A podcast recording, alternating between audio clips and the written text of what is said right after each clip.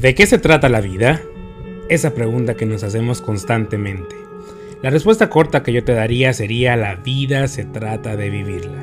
Pero creo que hay mucho más detrás. Yo creo que la vida se trata de amar, de disfrutar cada segundo, de enfrentar a la vida misma cuando se ponga difícil.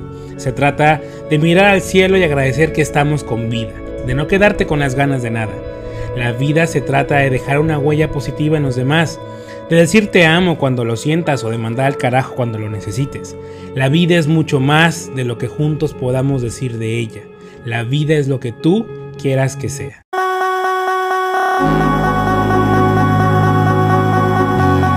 Te doy la bienvenida al episodio 41 de la segunda temporada de Cositas de Niños. Hoy tenemos a una mujer reconocida no solo en México sino a nivel mundial. Premio Nacional de Turismo y Gastronomía 2017 y 40 años de experiencia respaldan su trayectoria.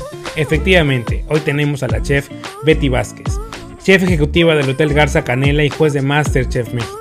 Betty ha sido por años uno de los referentes más importantes del estado de Nayarit arriesgada, trabajadora, comprometida con su entorno, pero sobre todo con una gran calidad humana, Betty nos deja claro que en esta vida se deben de tomar riesgos y que no hay nada más importante que dejar un legado a las nuevas generaciones. Pero no te cuento más, acompáñame a conocer su historia.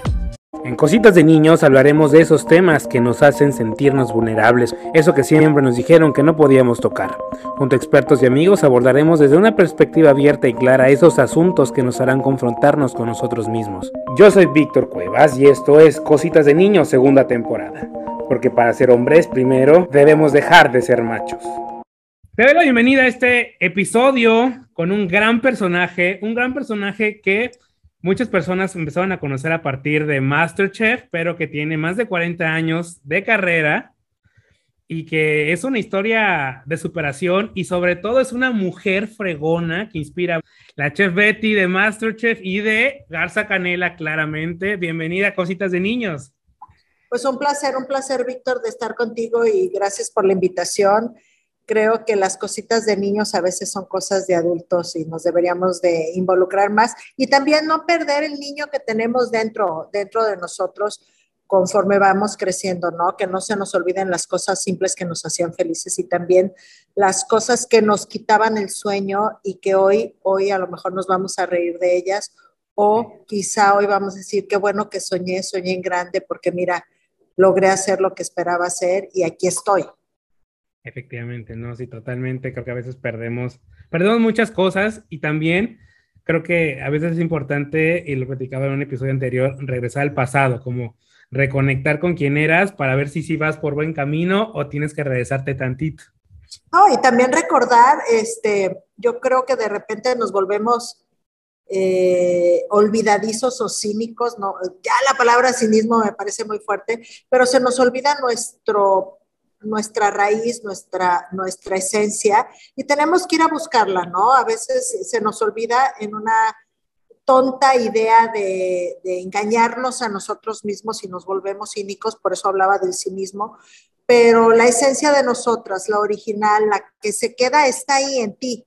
Simplemente es, de vez en cuando, ráscale a tu corazoncito, ráscale a tu cerebro y dile, a ver, voy por el camino que soñé, o me tengo que regresar tantito y volver a meter primera, ¿no? O sea, creo que meter tantito reversa o un compás de espera cuando las cosas no fluyen como tú quieres que fluyan, pues es un buen momento para doble reflexión. Total, y creo que hay un punto en su vida que vamos a tratar que va muy ligado a este punto y más adelante hablaremos de ello. Pero bueno, para empezar, y es una pregunta que siempre les hago y me gusta porque los pongo a reflexionar mucho, creo yo, y nos van como quitando muchas ideas de la cabeza y nos dejan claro quién es cada, cada uno de ustedes. Y es, ¿quién es Betty Vázquez? Bueno, Betty Vázquez es una persona que nació en Nayarit, crece parte de su niñez y adolescencia en Nayarit, que tuvo la fortuna de tener papás muy, muy vanguardistas, que siempre me permitieron hacer y deshacer a mi antojo, con ciertos límites, por supuesto, pero que me permitieron soñar en grande y afortunadamente me, me permitieron no solamente soñar en grande, sino cumplir todos mis sueños. Una persona que, que, que ha pasado por muchas cosas eh, para poder llegar hasta donde está y que por los últimos 41 años ha sido el chef del el Hotel Garza Camión en el puerto de San Blas.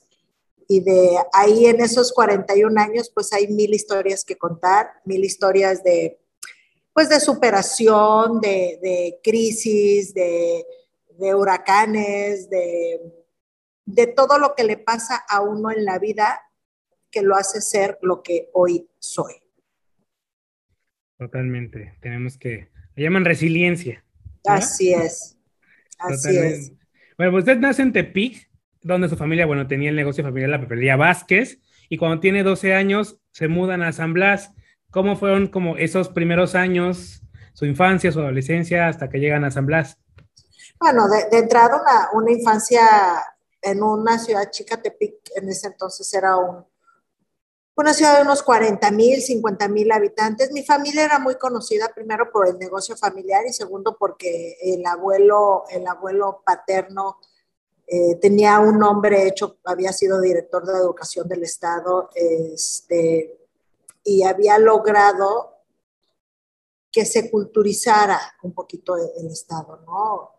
Y de él fue el primer sueño familiar de empresa que fue tener una librería en el momento en que, en que me voy a, a, San Blas, realmente no me fui directamente a San Blas. A los 12, cuando yo tenía 12 años, mis papás iban y venían a San Blas porque ya habían comprado una empresa allá y yo terminé mi secundaria de alguna manera con bastante tranquilidad en, la, en Tepic y después a los 15 años eh, tuve la oportunidad en un intercambio cultural hacer un año de preparatoria en Estados Unidos, que eso te abre pues, una serie de, de puertas y de panoramas y de entendimiento de, de, las culturas del mundo, de otro idioma, de otra forma de ser, de otras religiones, que me permitieron también ir ampliando mis criterios. Yo creo que lo más importante como ser humanos es no tener estos tapaojos que tienen los animales, sino quitarte, quitarte toda esta serie de, de tapujos y cuando tienes la oportunidad de viajar, de conocer más gente de otras formas, pues vas ampliando tu forma de ser y de actuar y de pensar. Un año extraordinario, viví con una familia mormona, eso te, enseña a visualizar otra, otra, otra religión. Nadie hablaba español, lo cual era como, híjole, bien duro al principio, pero lo mejor que me pudo haber pasado porque yo llegué finales de agosto, principios de septiembre de, del año que yo estuve allá, y para yo creo que para Navidad ya me sentía cómoda hablando, cuando te ves totalmente forzada a comunicarte y a actuar en otro idioma, pues o fluyes o fluyes o te pones a llorar en una esquina. Yo decidí mejor pues empezar a, a fluir.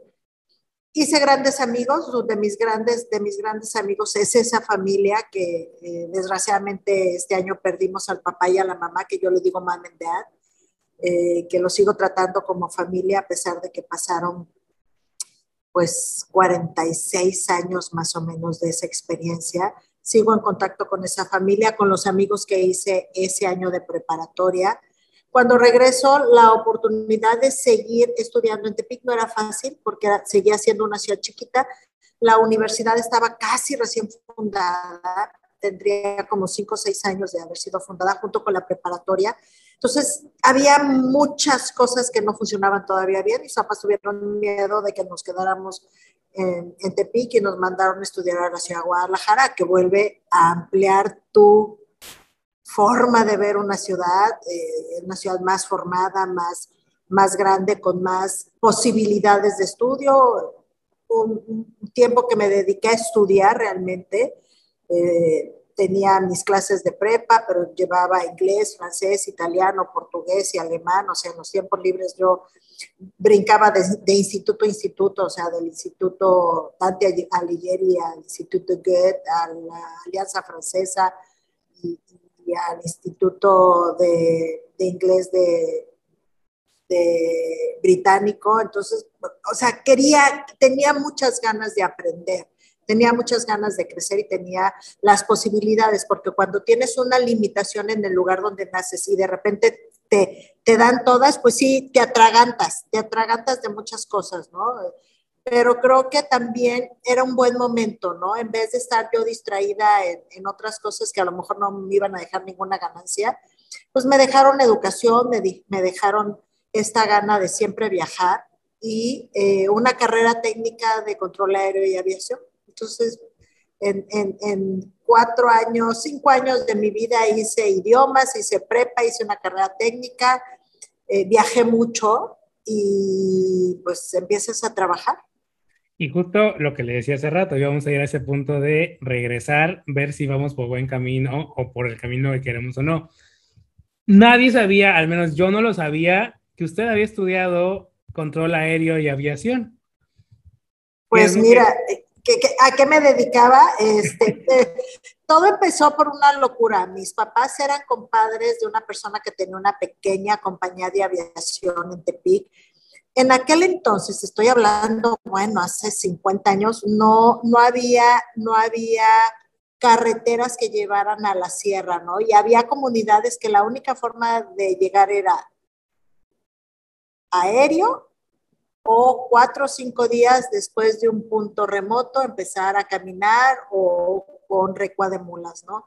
Y esta persona tuvo la visión de decir, bueno, pues si podemos hacer unas mini pistas, pues podemos aterrizar avionetas. Y así empezó mi gusto, porque cada vez que había un lugar vacío los sábados que yo no tenía clase, le hablaba a mi papá, oye, hay un lugar vacío, ¿no quieres ir? Y en algún momento yo dije, yo quiero ir, y mi papá se le hizo chistoso que yo dijera, yo quiero ir, ¿no? Y me adoptó, me adoptó su, su, este, su compadre en el sentido de, mi papá después de cuatro o cinco vueltas que iba, decía, no, pues yo ya, yo ya vi lo que tenía que ver y yo creo que, y a mí me parecía fascinante, ¿no? Ir sobre la Sierra Madre Occidental y ver hacia abajo y ver los algodoncitos de nubes, los picos de los, de los cerros y de repente llegar a un, una pequeña meseta donde tenías que aterrizar y decías, si se acaba la pista me voy al despeñadero y ya sin fuerza de motor, ahí te quedas, ¿no? Y la destreza de, de los pilotos de la empresa, del mismo compadre de mi papá, que te aterrizabas en pistas de 400 metros. Tú no inventes, eso es como súper heroico, no lo puedo decir de otra forma, pero te enseñó también no solamente a que esa adrenalina que te da tu primer aterrizaje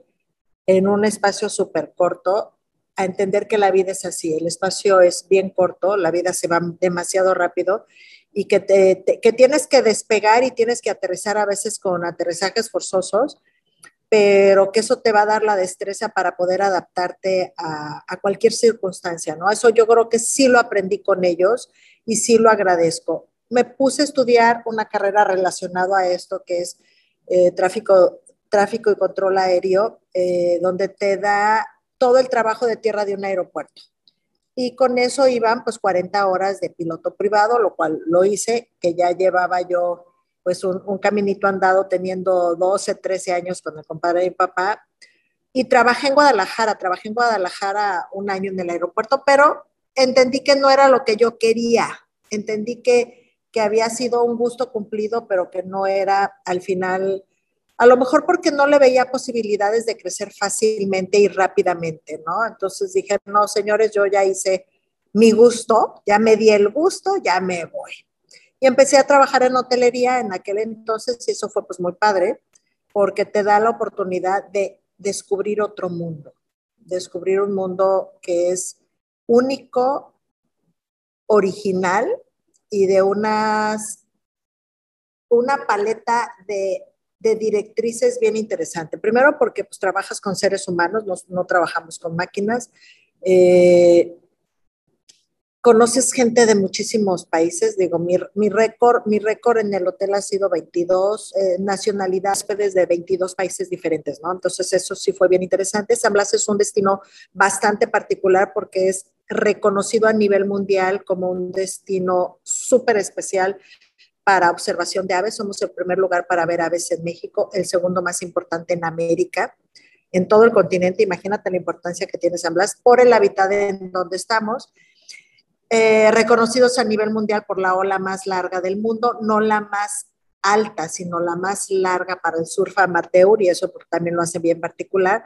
Tenemos visitantes distinguidos en, nuestra zona, como son la ballena jorobada y, los últimos años nos hemos dado cuenta que tenemos también el tiburón ballena. Y me fui enamorando del turismo, me fui enamorando del trabajo de hotelería, me fui enamorando un poco de este contacto humano que te, que te, que te hace diferente, que te hace más sensible y más más cercano a la gente, ¿no? Creo que, que los trabajos donde, donde tienes que ver a los ojos y donde tienes que solucionar necesidades de alguien que está fuera de su casa y que se sientan en tu casa como si estuvieran en la suya, te hace como más, más cercano.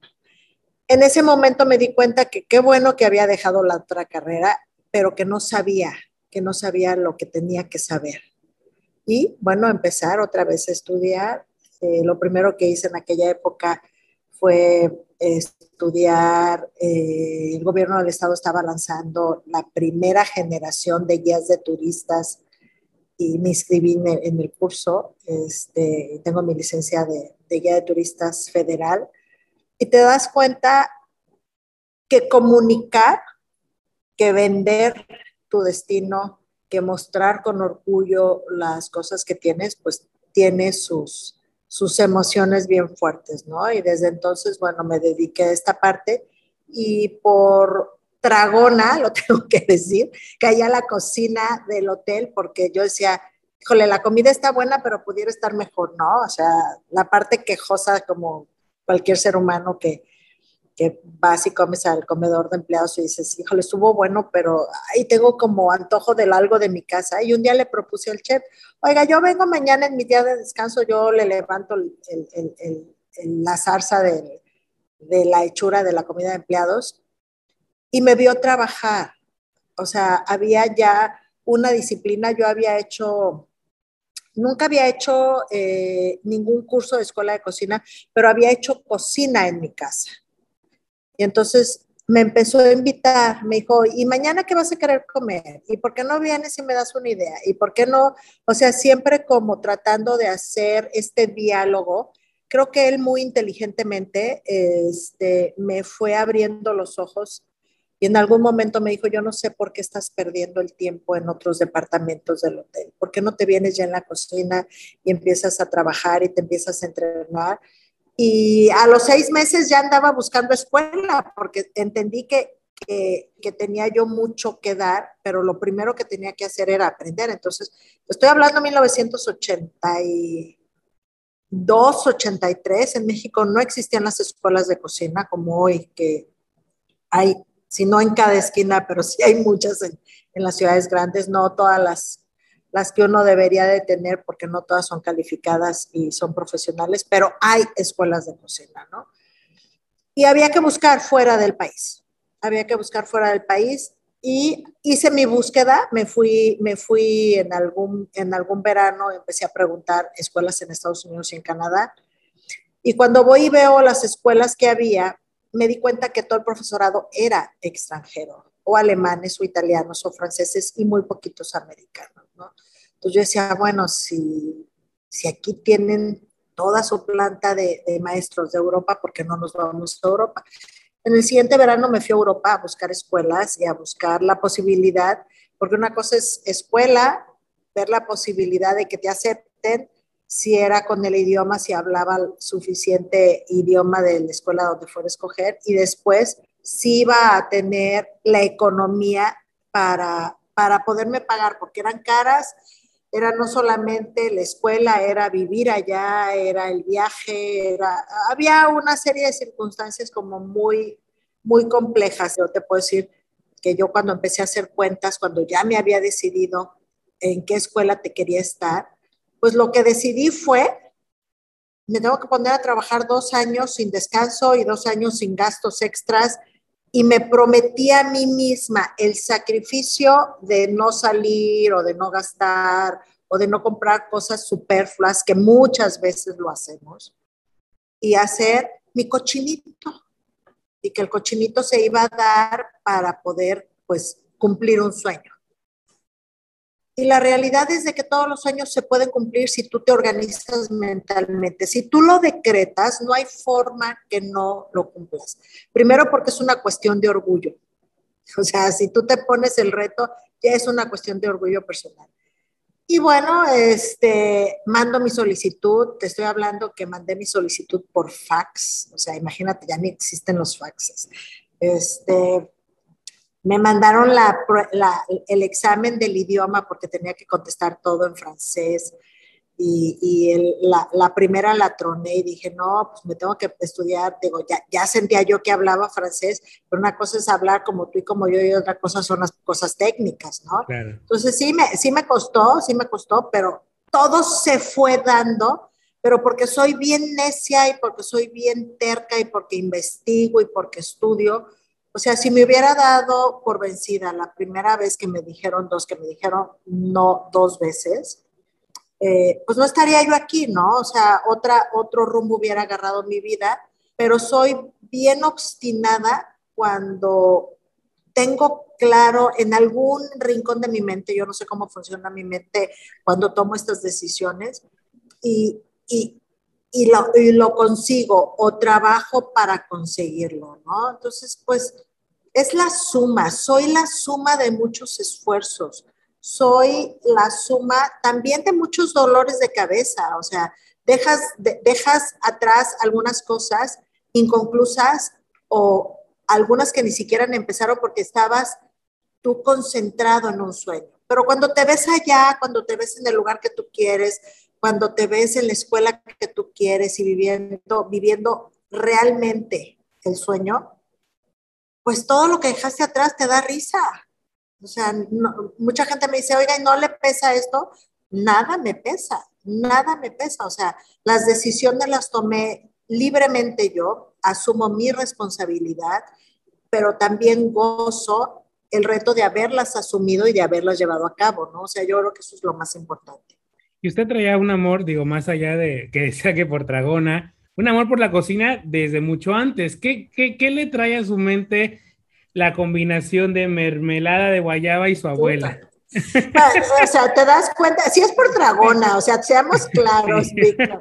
O sea, la, realidad es de que en casa se comió siempre bien. O sea, por parte de mamá vengo de una familia muy hacendosa, o sea, en mi casa siempre olía bonito. O sea, mis amigas decían, las amigas del colegio me decían, es que en tu casa siempre huele bien bonito, o se estaba horneando un pan de natos, o se estaban haciendo buñuelos, o se estaba haciendo la comida del día siguiente, o de repente había, había mermeladas haciéndose y siempre había un, una canasta de frutas en la mesa de bienvenida. O sea, había detalles que a través de la comida se, se, hablaba de lo buen anfitrión que fue mi familia siempre, ¿no? Y por parte de mi papá, Vengo de, viene de una familia donde mi bisabuelo fue el contador de Hacienda de Españoles. Entonces imagínate mi abuela y todas mis tías, a mi abuela no la conocí, pero todas sus hermanas las, las gocé y las viví hasta los, la última se me murió hace como seis años,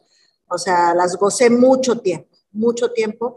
Y esas tías se criaron en esa hacienda de españoles con los hijos de los dueños, comían en la cocina con, y se fueron enseñando. Entonces, muchos platos de la cocina del norte de España están en mi casa como cosa común y corriente, ¿no? O sea, cuando empiezas a entender que el caldo gallego que te comías, no sé, los lunes, porque luego había como días muy marcados para ciertos, para ciertos guisos y para ciertos caldos, y te das cuenta, ah, caldo gallego, ni siquiera es mexicano, ¿no? O sea, así como la gente crece con la sopa de fideo y el mole, yo crecí con el bacalao, con el caldo gallego, con la fabada, y, cuando llegaban mis amigas decían, es que en tu casa se come diferente.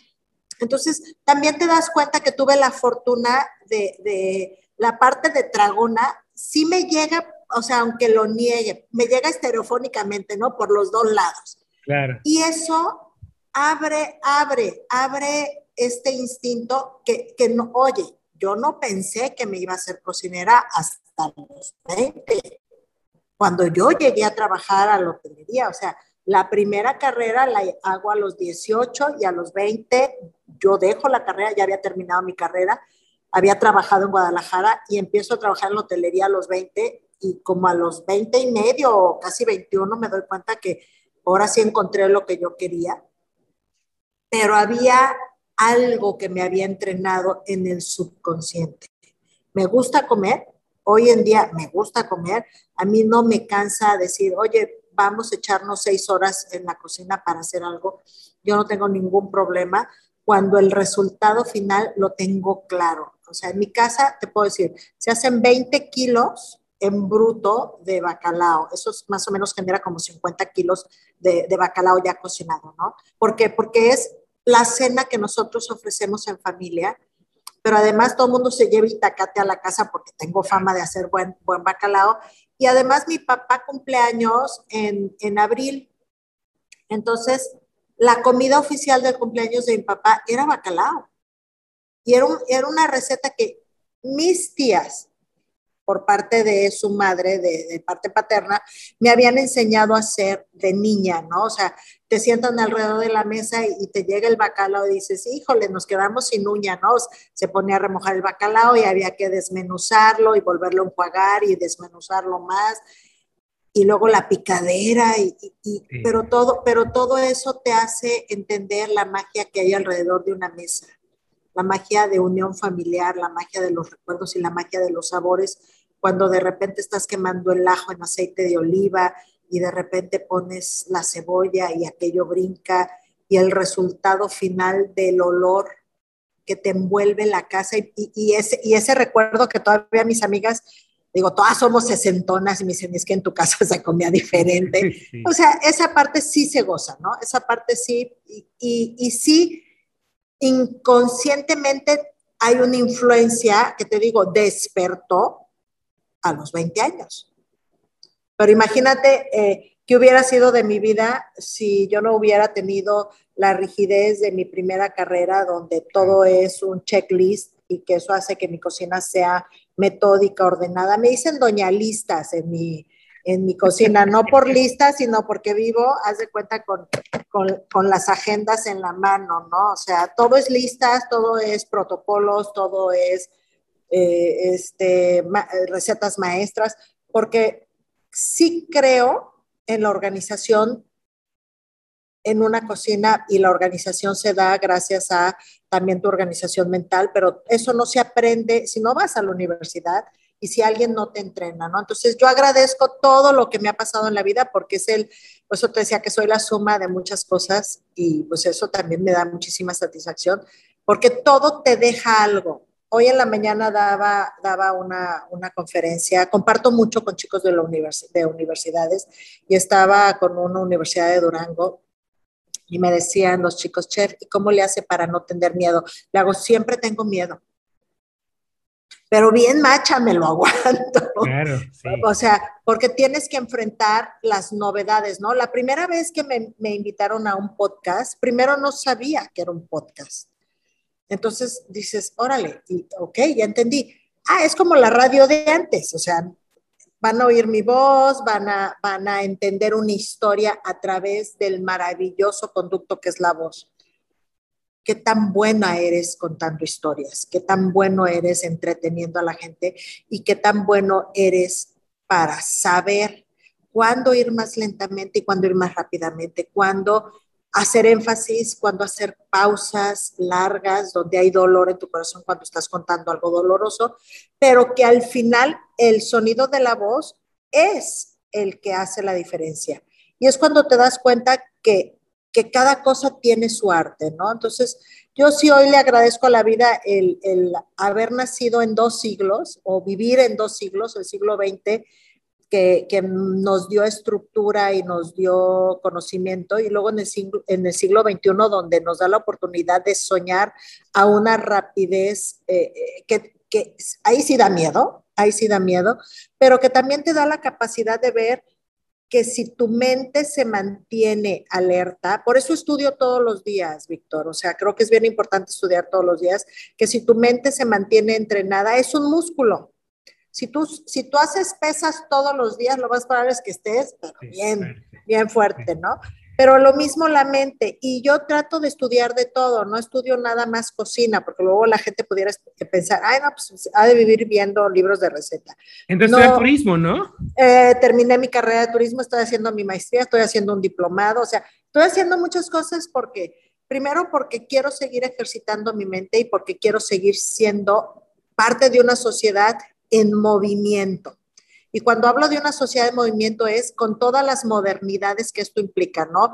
Eh, las conferencias vía Zoom, conectarte. Digo, a veces estoy yo a las 11 de la noche conectada por un Zoom en Europa, ¿no? Y dices, ups, ya se me fue el sueño porque pues, es para mí es de 11 a 6 de la mañana las conferencias, ¿no? Entonces, pero vale la pena, sí. Y todo lo que he aprendido en estos dos años, que para muchísima gente, desgraciadamente, eh, fue un dolor de cabeza, yo te puedo decir que mi experiencia sí fue un dolor de cabeza en el sentido económico, porque pues yo tengo una empresa que se vio cerrada por siete meses, yo mantuve a todo mi personal y tratamos de, seguirnos entrenando, lo que significa que seguir gastando en prueba, error, prueba y error, pero no quería que mi equipo se desintegrara.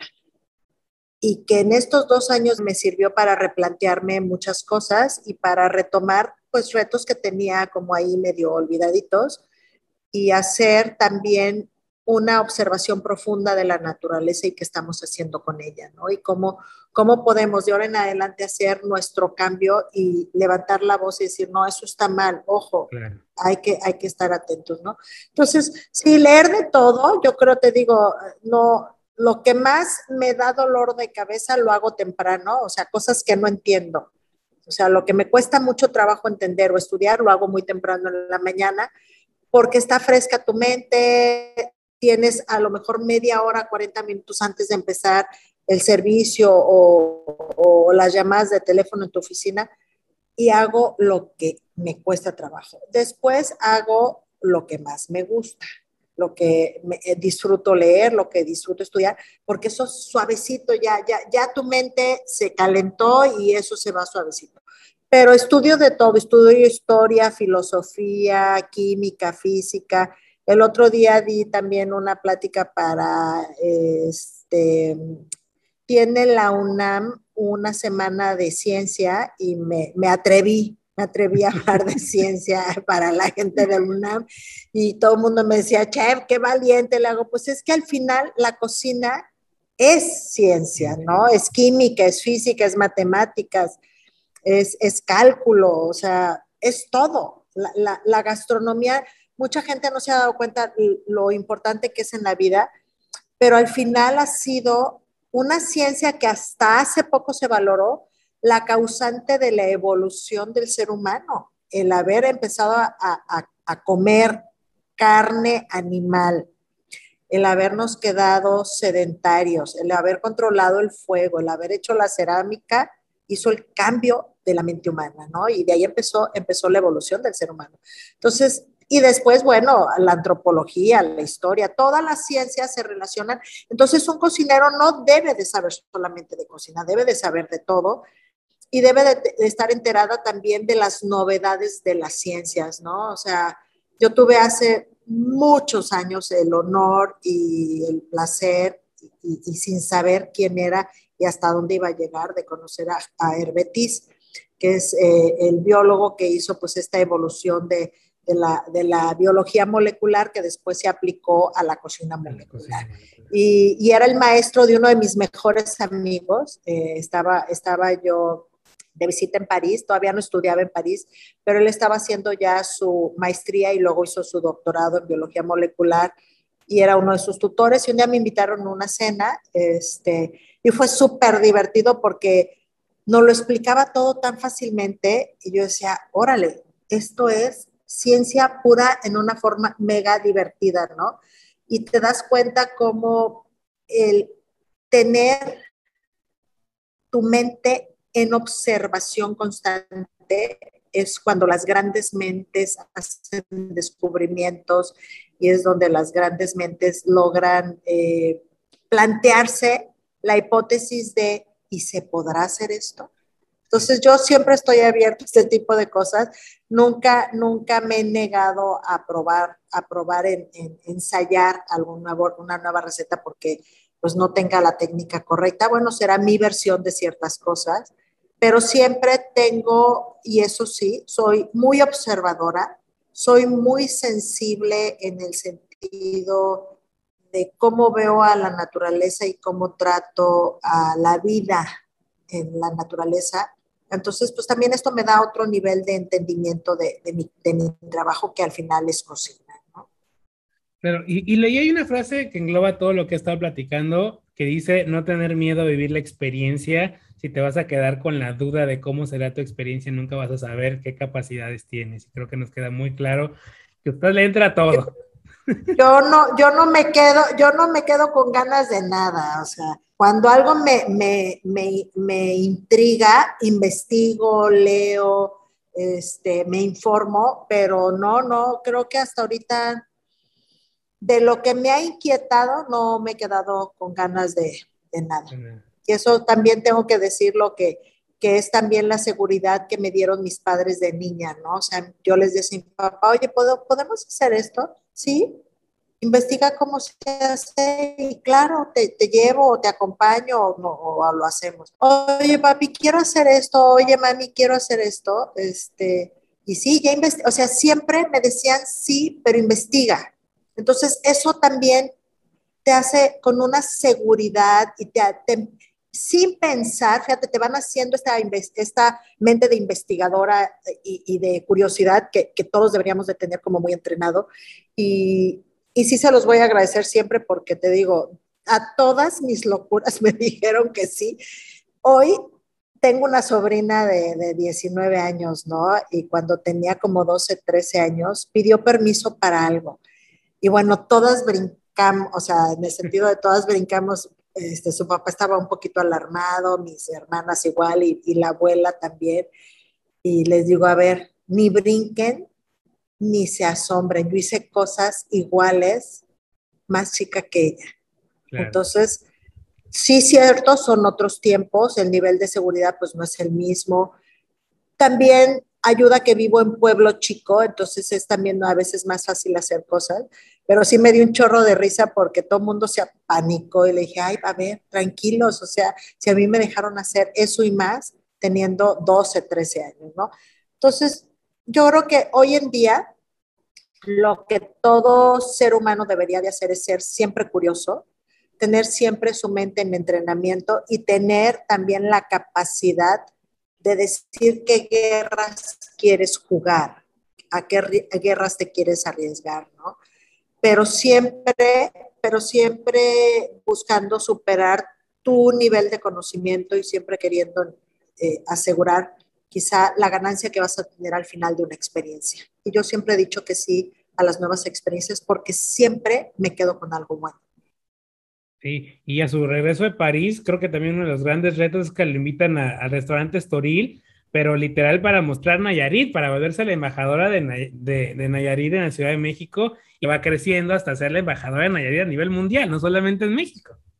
Sí, no, fue, fueron, digo, fueron muchos años, ¿no? O sea, después de, de regresar de Europa pasaron ocho, nueve años hasta que que me encuentra la familia Martán del grupo Estoril, ¿no? Pero aquí es bien chistoso y hoy lo reconocen periodistas a nivel nacional. A mí me, a mí me conocieron primero en el extranjero que en el país, porque mis primeros eh, periódicos que hablaron de mí, el espacio donde estoy llega mucho extranjero, ¿no? Y nunca sabes a quién estás tratando. Yo, yo salgo, saludo a todo el mundo, espero que hayan comido bien, si hay la oportunidad de un poquito más de plática, hacemos más plática, en fin. Y de repente, al año siguiente llegaba un periódico del Washington Post, del Chicago Tribune, del New York Times, revistas como Bon Appetit, como Saber, y, y, el Gourmet, o sea, el gourmet gringo, no el gourmet latino, me hacían pequeños reportajes y tengo cartas maravillosos de clientes este, refiriéndose que habían leído de mí en una revista y que por eso habían venido a mi casa. Entonces, los primeros años mi carrera fue más apreciada por ese turismo que viajaba y que llegaba a San Blas que por el nacional que, que difícilmente se acercaba a lugares tan chiquitos, ¿no? Cuando me encuentra la familia Marta, me invitan por primera vez a enfrentar lo que es la gran ciudad, que es la Ciudad de México en un festival de cocina nayarita. Y sí tengo que decir que sí tengo el orgullo de haber sido la primera chef nayarita que llevó la cocina nayarita a un gran, gran espacio que es Estoril. Es uno de los grandes restaurantes de, de México moderno que ha estado dentro de los mejores cinco, pues toda su vida y que, y que me permitieron mostrar junto con ellos la cocina de Nayarit y la cocina de Betty Vázquez, ¿no? Eh, de ahí empieza este conocimiento del, de los medios nacionales a, a, mi trabajo dentro del estado de Nayarit. Y fueron momentos muy, muy emotivos en el sentido de que te vas dando cuenta que todo el camino andado, todos los sacrificios, todos los dolores de cabeza en algunos momentos, todas las caricias, pues se van supliendo, no con lana, porque pues lana no te llega hasta, hasta mucho tiempo después y todo lo que tienes lo inviertes y vuelves a, hacer, a hacer más cosas en tu negocio, pero había gran satisfacción, había satisfactores que no estos satisfactores internos que dices, hijo, le ha valido la pena, ¿no? Pero sí, pasaron muchos años, o sea, muchos años de, estar yo en mi negocio. O sea, piensa que yo empecé en el 81 en San Blas y hasta el 94 me dan mi primera, me, dan mi primera plana en una revista o en un, en un periódico nacional. A raíz de ahí, pues muchas cosas han sucedido, ¿no? O sea, el ser parte de, la gastronomía de Nayarit, también ser la embajadora gastronómica de una marca como Riviera Nayarit, el que gobernadores me hayan distinguido de, como embajadora del, del, Estado, el poder haber viajado a muchos, a muchos lugares dentro del país, de América, de Europa, de Asia, pues te da, te da satisfacción te da emoción y te da también este profundo agradecimiento porque ha valido la pena todo. O sea, la gente dice, ay, te fuiste a tal lado, le hago sí, pero lo que no sabes es que le trabajé 20 horas y llegas con jet lag y empiezas a cocinar y a veces estás en un sótano tú sola haciendo tus preparaciones, a veces nadie que te hable tu idioma. Me ha tocado llegar a lugares en Grecia, hice un festival de cocina en Creta y el único que hablaba inglés era el chef, pero el chef no podía estar todo el tiempo conmigo. Entonces, a base de sonrisas, de señas, de, ah, no, sí, vamos bien, este, logras hacer tus moles, logras hacer tus salsas. Eso con nada te lo quita.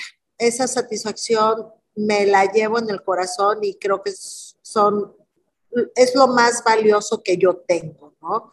Y hoy por hoy, bueno, el que una televisora se fije en tu trabajo para poder ser parte de Masterchef. Digo, hace rato hablábamos de, del señor Cueto, Que, que, fue, que fue el director de proyectos especiales cuando Masterchef entró a Azteca y que haya confiado en mí, ¿no? O sea, que haya, que haya confiado en, en la trayectoria que yo tenía y que haya confiado en lo que los, en, su momento eh, los productores habían escogido, que era yo, ¿no?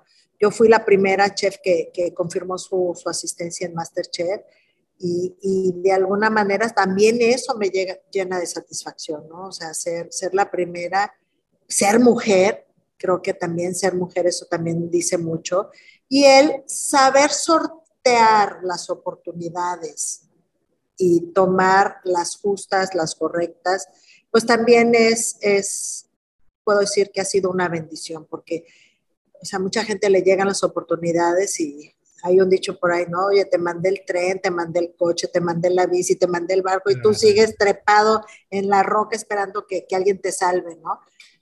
O sea, he tomado las oportunidades porque no me han dado miedo y he estado ahí haciendo lo que me toca. Entonces también creo que eso es bien importante. Decir sí y decirlo desde el corazón. Yo no hablo del corazón, no me, no me toco el pecho, yo me toco la barriga. El corazón para mí es la barriga. Cuando la barriga se me apriete y me emociono, digo, esto hay que decirle sí o sí, porque esto es lo que, lo que hay que hacer. Y también me preparo. O sea, no le digo sí, lo dejo ahí como a la y se va. Me, me voy preparando, voy entendiendo un proyecto, voy estudiando, porque al final pues también tienes una responsabilidad con todo el camino andado, tu reputación, tu trayectoria, y tienes que seguir cuidándote, tienes que seguir preparándote, y esto pues no se acaba hasta que se acaba, y yo espero que el día que, que yo tenga que cerrar mi carrera profesional como cocina, como imagen pública, que la gente me recuerde como una profesional. ¿Y en qué momento llega Masterchef a su vida? Digo, ya estamos hablando de que usted ya venía, pues básicamente ya estaba arriba, pues ya, a nivel profesional, ya usted pues podía tener, después de mucho trabajo, de muchas decisiones, pues estaba bastante, bastante bien, pero pues llega Masterchef y asumo que su vida cambió de cierta manera. Ah, no, definitivo, la, la, vida te cambia, pero de una forma extraordinaria, ¿no? A mí me llega Masterchef por uno de los productores. Habíamos hecho un viaje gastronómico y habíamos tenido un mega click. Nunca dejamos de, de, estar en contacto, aunque era de esos contactos esporádicos en Messenger. Oye, ¿cómo andas? ¿Qué onda? ¿En dónde andas? No, pues estoy en Miami o estoy en tal lado, en fin. Y me, me, me busca y me dice, oye, eh, acabo de poner tu nombre para un proyecto que voy a hacer en televisión. Le hago, ay, pues muchas gracias.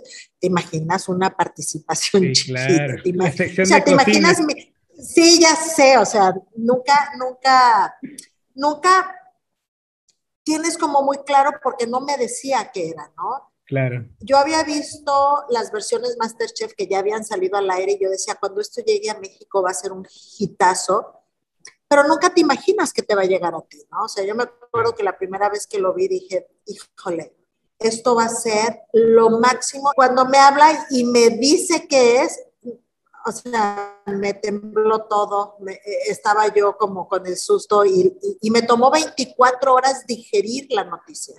Entonces, él me dijo, te va a hablar Azteca, necesito que lo atiendas, ya puse el nombre de tu nombre en la mesa y no me puedes decir que no, porque además no tengo tiempo para discutir el tema, o sea, me tienes que decir que sí. Te he visto trabajar, te he visto cómo eres, te he visto cómo te desenvuelves y eres tú y punto, ¿no? Y uno de los que tenía que, que aprobar mi, mi, participación era Ricardo Cueto. Claro. Este, me hicieron un casting de cámara, o sea, porque digo, tú sabes esto, sí, claro. que uno puede estar súper linda y saber comunicar y todo, pues si la cámara no, te, no quiere, te quiere, no te quiere. Claro. Entonces me, me, me, me, fui a Guadalajara a hacer este casting a las cámaras de Azteca en Guadalajara y fue bien chistoso porque yo llegué, hice mi casting y el cámara, que ya sabía que iba, no habíamos terminado de grabar y me hace así, ¿no? El cámara, o sea, la persona que, le, que tiene la cámara en la mano, ¿no? Por otro lado, este, pues estaba la pantalla gigante y tapaba la cara de los dos productores la persona que ya me conocía, él estaba segura que iba a funcionar porque pues, además me había visto en, proyectos y me había visto un montón de cosas. Ya tenía algunas cosas grabadas en, este, en la web. Y él estaba tranquilo, me dice, pues, tienes que pasar la prueba, reina, ni modo, ¿no? Entonces paso la prueba, eh, el, el, el, otro productor me dice, pues yo por mí ya te compré, pero pues hay mi jefe, que en este caso era el señor Cueto, pues tiene que dar el aprobatorio. Eso fue un lunes. A mí me hablaron un jueves. Fíjate lo rápido que pasan y las cosas y cómo te cambian la vida. Y me hablan un jueves, viernes me hicieron entrevista de trabajo por Skype, yo dirigiendo mi cocina porque tenía un grupo y, y no, no, así quédate, nos debemos trabajar y debemos cómo te desenvuelves, ¿no? Y el lunes fui a Guadalajara en, a mediodía, yo me regresé, yo me regresé ese mismo día a San Blas en la noche me habla el productor, me dice, pues yo sí, yo sí quiero que seas tú. El otro productor me dijo también, yo creo que, pero pues eh, dice, ya va en un avión el, el, el, la prueba de tu casting para que la vea el señor Cueto. Y el martes a mediodía, o sea, onda 12 de mediodía, me hablan, me dicen, oye, la semana que entra ya te queremos, ya te queremos. Y dije, se me dio tos porque la siguiente semana era Semana Santa del 2015. Y yo les dije, a ver, me cambian la vida, yo tengo ya un compromiso de hotel lleno. A ver, ¿hasta dónde me pueden esperar? ¿A poco ya están listos para grabar? Dice, ya casi. Te podemos esperar hasta la semana de Pascua. O sea, yo tenía que estar el jueves de Pascua del 2015 ya en Azteca. Entonces dije, bueno, tengo 10 días para organizar mi vida personal, profesional, dejar negocio, hablar con mis jefes de cocina, hablar con mis socios de la empresa. Y decirles, y aparte pues, iban a Bogotá a grabar, porque antes era en Sí, claro, claro, o sea, no era así como que me voy a la vuelta de la esquina. Todo mundo, todo mundo sí estábamos un poquito nervioso porque lo más que me había alejado de la empresa eran 21 días y ahora iban a ser pues dos meses, o sea, ocho semanas, no tres, ocho semanas. Pero también calibramos la, la gran oportunidad que se venía para la profesional, pero también para la empresa, porque si la, la, la, profesional luce, la empresa también va a lucir. Y afortunadamente dijimos que sí todos, porque fue una, una mesa redonda con todos mis socios y, y nos dimos cuenta que ha sido una gran oportunidad a nivel personal, a nivel profesional para todos y un gran crecimiento también para la empresa, porque el equipo crece y se fortalece. Y vas, vas, vas entendiendo quién sí trae la camiseta puesta, quién no trae la camiseta puesta, y eso ayuda bastante, ¿no? Eso, eso sí, sí te ayuda y sí entiendes que, pues, que las cosas se dan de alguna manera por algo y que lo único que tienes que hacer es estar listo para lo que sigue. Y pues lo que siguió fue otra temporada, otra temporada, otra temporada. Y van nueve temporadas. sí, y en enero empezamos la 10. Entonces sí estoy muy, muy satisfecha, muy, contenta. Con niños ahora. Sí, estamos bien contentos porque de verdad creo que junto con esta, este trabajo en Celebrities. Fue bien emocionante, bien emocionante trabajar con niños y regresar con niños a mí, a mí sí me llena de alegría. Y una pregunta que me gusta hacerles, porque cada, un, cada, cada, una de las personas que he entrevistado tienen un concepto diferente y, y, creo que el de usted va a ser muy particular, y es, ¿qué es el éxito para Betty Vázquez? Yo creo que el éxito es la suma de muchas cosas, ¿no? Eh, yo no podría definir el éxito como una sola cosa, no, es el despertarte y despertarte alegre y decir, híjole, qué bonito, ya, ya amaneció, vamos a gozar un nuevo día. El que, llegues a tu trabajo y que veas que tu equipo funciona, estés o no estés. El que tengas invitaciones como esta tuya a, a tener esta plática el que celebremos en familia un cumpleaños de todos vivos, el que vengan mis clientes de todos los años, y tengo clientes ya la misma familia, cinco generaciones, y eso me emociona mucho. Claro. Y que, y que vienen todos los años desde Inglaterra o desde Canadá o desde Estados Unidos o desde México a estar en mi mesa porque tienen recuerdos muy especiales. Hace dos o tres días eh, platicaba con, con, una persona que me dijo, la primera vez que vine a San Blas, dice, no supe a dónde llegué, dice, no sabía, venía en una crisis existencial, pero sí me acuerdo que había llegado a un restaurante que me movió.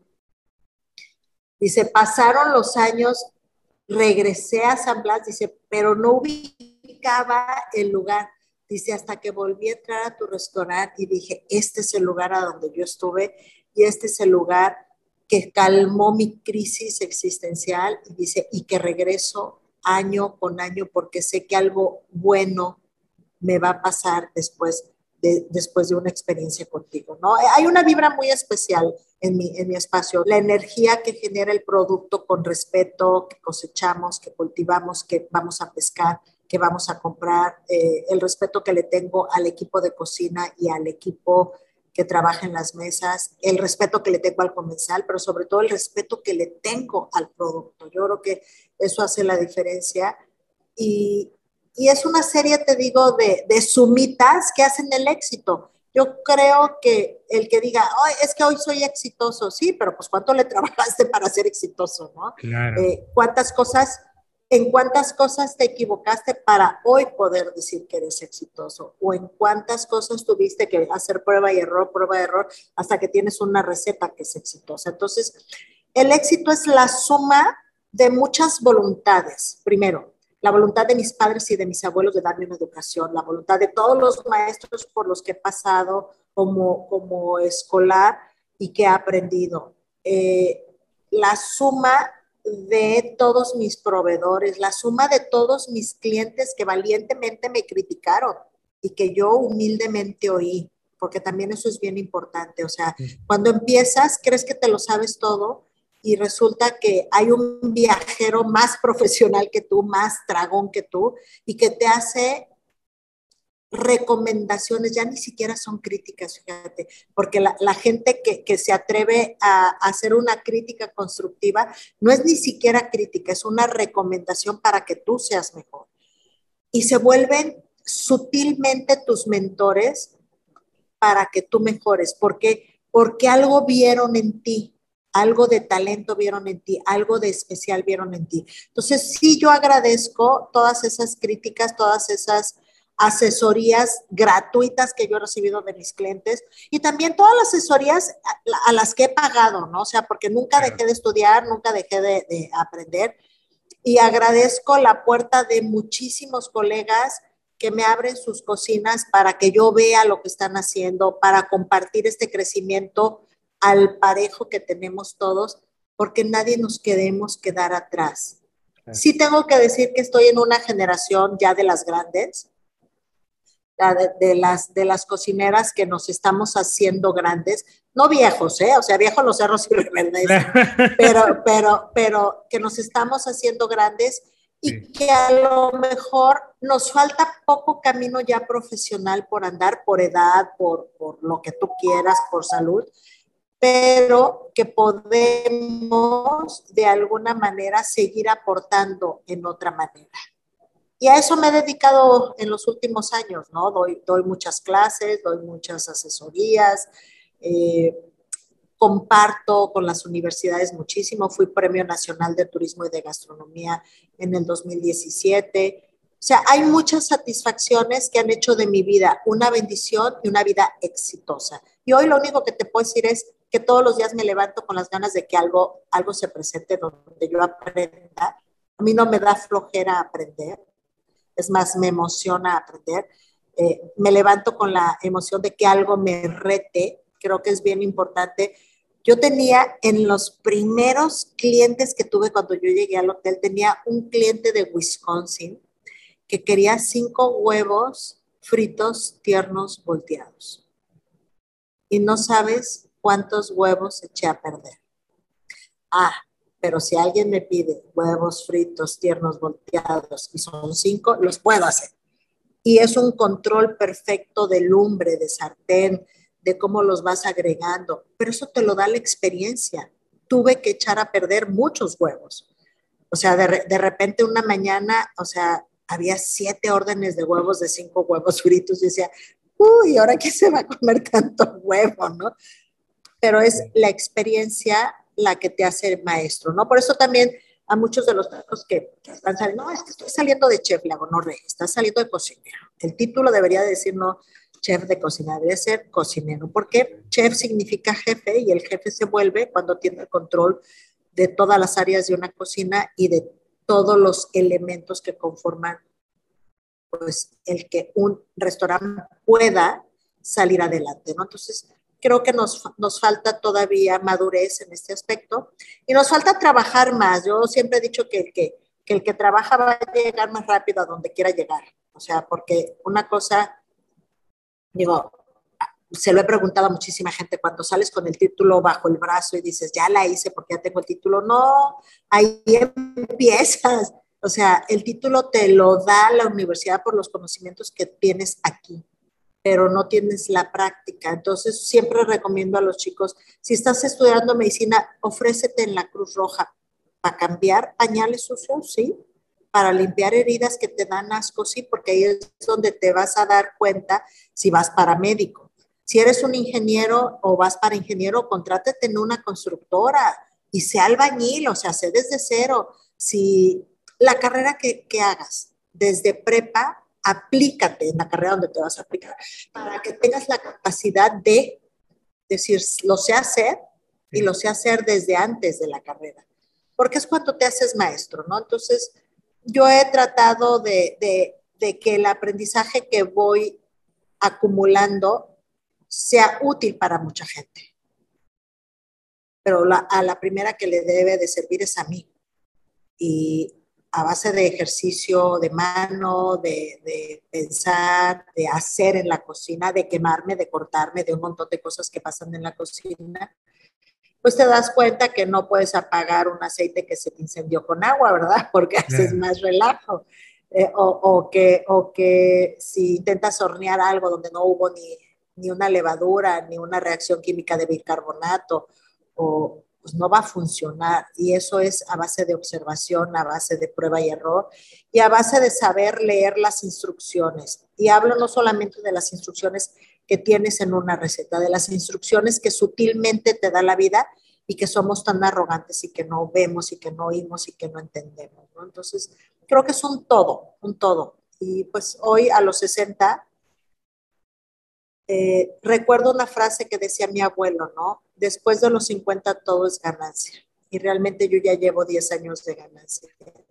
Porque sí, o sea, entras a un ciclo de vida donde pues tú sabes que viene un declive y lo voy a vivir con entusiasmo y alegría y haciendo locuras como siempre he hecho en mi vida, pero también entendiendo que el ciclo viene de bajada, entonces que también voy a gozar el viaje, pero siempre en constante aprendizaje y en constante regalo de mi persona hacia las demás personas, porque es lo único que se te queda a ti y a las personas. Si te van a recordar después de muerta como una persona egoísta, qué vida tan vana has vivido. Si te van a recordar como un gran mentor, te van a recordar mientras vivan y eso ya es una ganancia y saber que hiciste tu trabajo y tu tarea correctamente, porque también eso es importante, ¿no? Saber que, que lograste hacer lo que te propusiste y un poquito más, y que en el camino vinieron grandes aprendizajes, grandes retos que te hicieron revalorar tu planteamiento de vida y tu meta de vida, porque cada vez que alcanzo un reto y cumplo una meta, pues te das cuenta que el más allá hay más metas que cumplir, hay más que estudiar, hay más que viajar, hay más que compartir y hay más gente hermosa que encontrar. Y a estas alturas del partido, volteando hacia atrás y recordando las decisiones que ha tomado, los momentos complicados que ha vivido, quizá los descalabros que, que ha pasado, ¿cambiaría algo o dejaría todo exactamente como está? Yo creo que lo único que cambiaría es que habría empezado la cocina antes, antes, o sea, haber empezado, o sea, yo empecé a trabajar en, en, el área de hotelería a los 20 años y medio. Me metí a trabajar en cocina de pleno a los 21 años y medio. Y yo hice mi carrera, o sea, la universidad o la escuela de cocina a los 25. Ya era vieja. Caray, no, ¿cómo crees? No, es que sí, o sea, si tú ves, en Europa los chicos empiezan a los 13 años ya pelando papas, picando cebollas y están en la universidad. En, en, en, en España hay una cosa que se llama como prepa técnica y sales como técnico de cocina, ¿no? Y a los 18 ya sales como técnico de cocina. Entonces eso es impresionante porque digo, si yo hubiera salido de técnico de cocina a los 18, imagínate todo lo que hubiera hecho antes, ¿no? Pero los caminos y los tiempos de Dios son perfectos. A lo mejor tenía que tener la disciplina de lo que había hecho antes, que era una carrera que era metódica, disciplinaria, era de checklist para yo poder tener la vida que tengo hoy de disciplina y de organización que tengo. ¿Qué cambiaría? Te digo, creo que lo único es haber empezado a hacer otras cosas antes. Por eso hoy sí hago muchas cosas en el día, ¿no? Y, y, algo que también agradezco es que mis papás me, me, no me obligaron, pero me dieron una libreta desde como los 12, 13 años y me dijeron, ten retos semanales y apúntalos. Y ten retos mensuales y ten retos anuales. Y se fue haciendo una costumbre de agenda desde muy chiquilla. Y entonces sí tenía mi agenda de semana, de mes, de año, y siempre la llevo por cinco años, ¿no? Cada cinco años le echo un vistazo lo que palomié, lo que no palomié, lo que se me quedó, y generalmente nunca se me quedan cosas y logro hacer más cosas en los, en los cinco años de vida que tengo, que tengo planeado, ¿no? Y, y, ha funcionado muy bien porque eso hace que tengas muy claro hacia dónde vas y te hace metódico. O sea, para conseguir las cosas tienes que trabajarlas, tienes que estudiarlas, tienes que entregarte, tienes que ceder algunos tiempos, tienes que ceder en, algunos, en algunas cosas que te gustan hacer para dedicarle más a las otras que estás aprendiendo. ¿Vale la pena? Claro que vale la pena. Y es lo único que te pudiera decir de qué cambiaría, pues creo que nada más empezar, haber empezado a cocinar antes. ¿Y qué viene para la chef? Digo, dice usted que ya está en la etapa, está, está, como que con los 10 años adicionales, ¿no? Ya los 60. Pero creo que por... Pues, pues no adicionales. Que, o sea, yo creo que por como es usted, muchas cosas más vienen.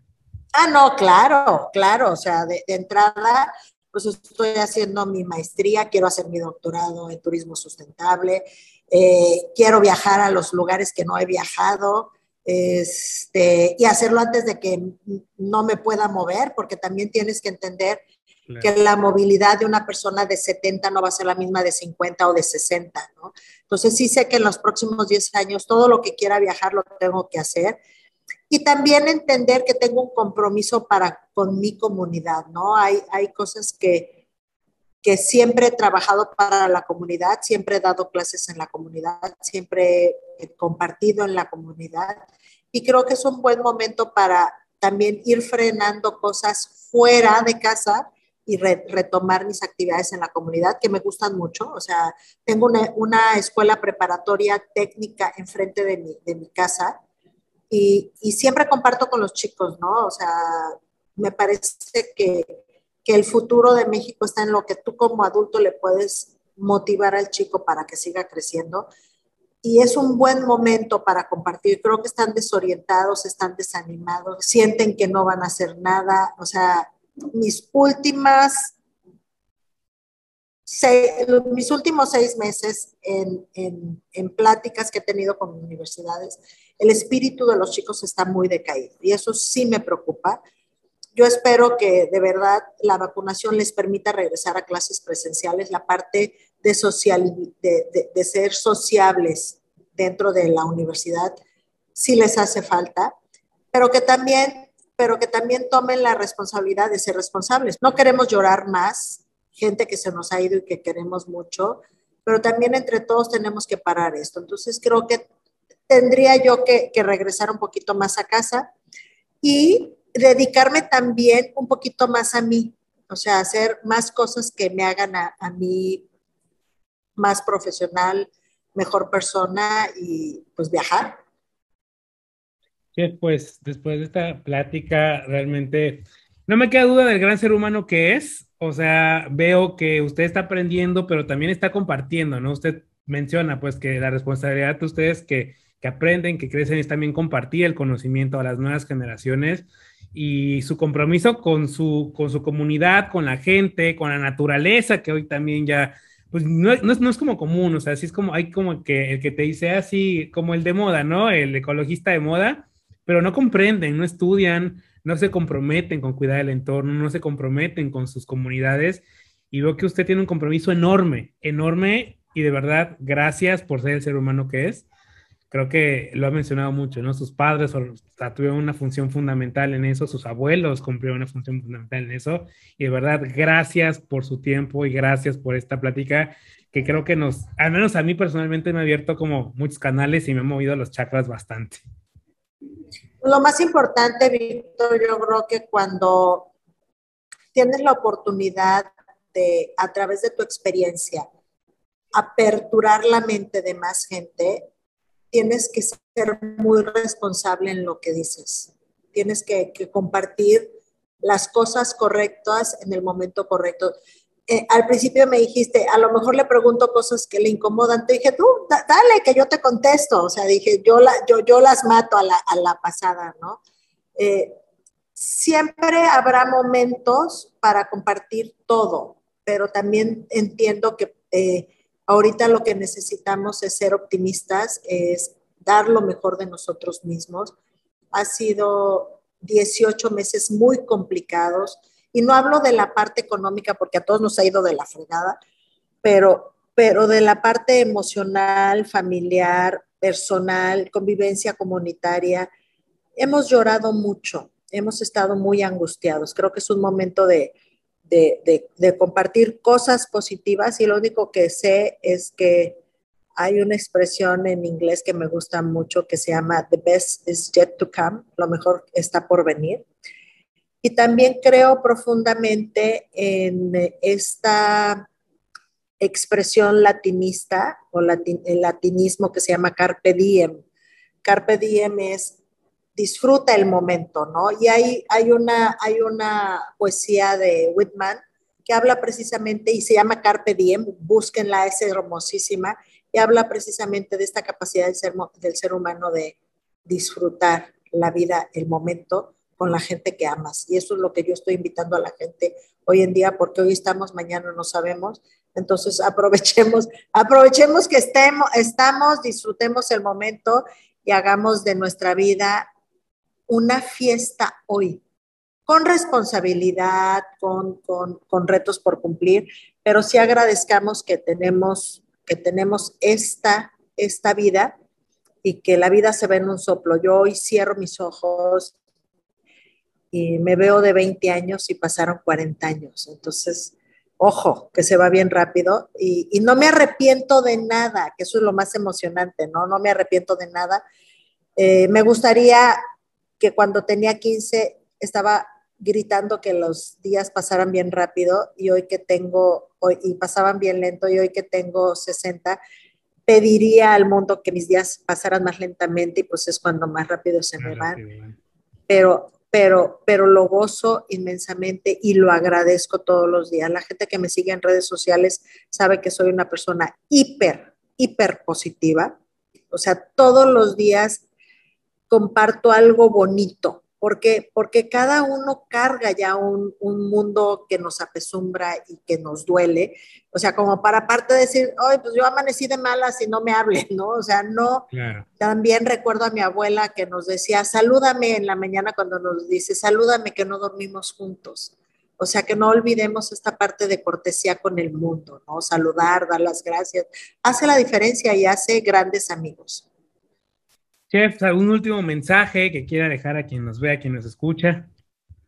Pues que sean felices, que la vida es bien corta. La vida se nos va en un abrir y cerrar de ojos, se nos va como el agua entre las manos y busquemos todos los días un motivo, así sea chiquito, chiquito, chiquito, que nos haga sonreír. Siempre busquemos de mirar a los, a los, que, a los que queremos y a los que no queremos también a los ojos y buscar algo bueno en ellos y sobre todo que capitalicen en el tiempo que están despiertos este don de vida que tenemos. Estamos vivos, hay que aprovecharlo, hay que gozarlo, pero también hay que dejar un legado. Y es una responsabilidad del ser humano dejar un legado. ¿Sus redes mis redes sociales, mis redes sociales bien fácil, eh, estoy en todas, o sea, le entro a todo. Facebook, eh, soy chef-betty, Twitter soy chef-betty, Instagram soy Betty Vázquez Chef. En Twitter soy, eh, digo, en, TikTok soy chef-betty y en lo último, Quay, que es una aplicación nueva, eh, soy Betty, Chef Betty Vázquez, pero siempre el Chef Betty por en algún momento. Pero de cualquier manera, si ustedes buscan Betty Vázquez, en, un buscador, eh, les da todas mis redes sociales y ahí estoy, ¿no? Eh, y, les va a contar un poquito de las locuras que ha hecho la Chef Betty en los últimos 41 años de vida pública que tiene.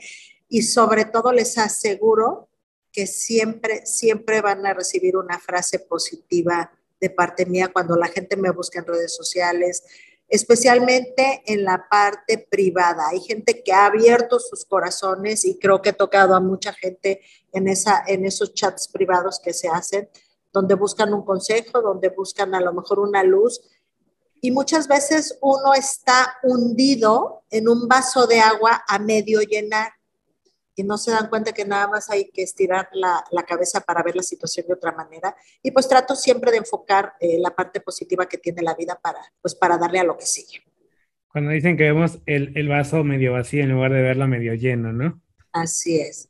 y no, nunca nos vamos a ahogar lo suficiente como para hacer glu, glu, glu, glu, glu, glu.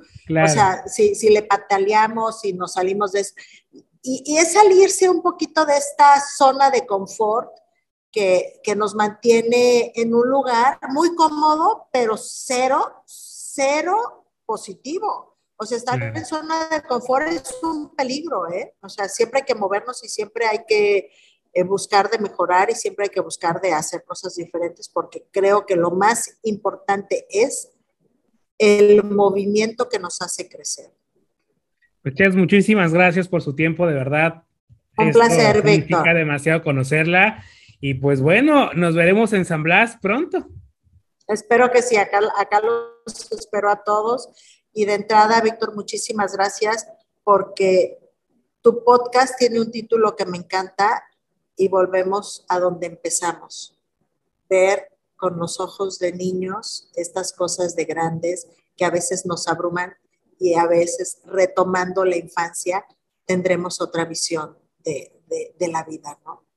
Totalmente, esto es Cositas de Niños. Gracias por haber escuchado este episodio de Cositas de Niños. Si te gustó, compártelo.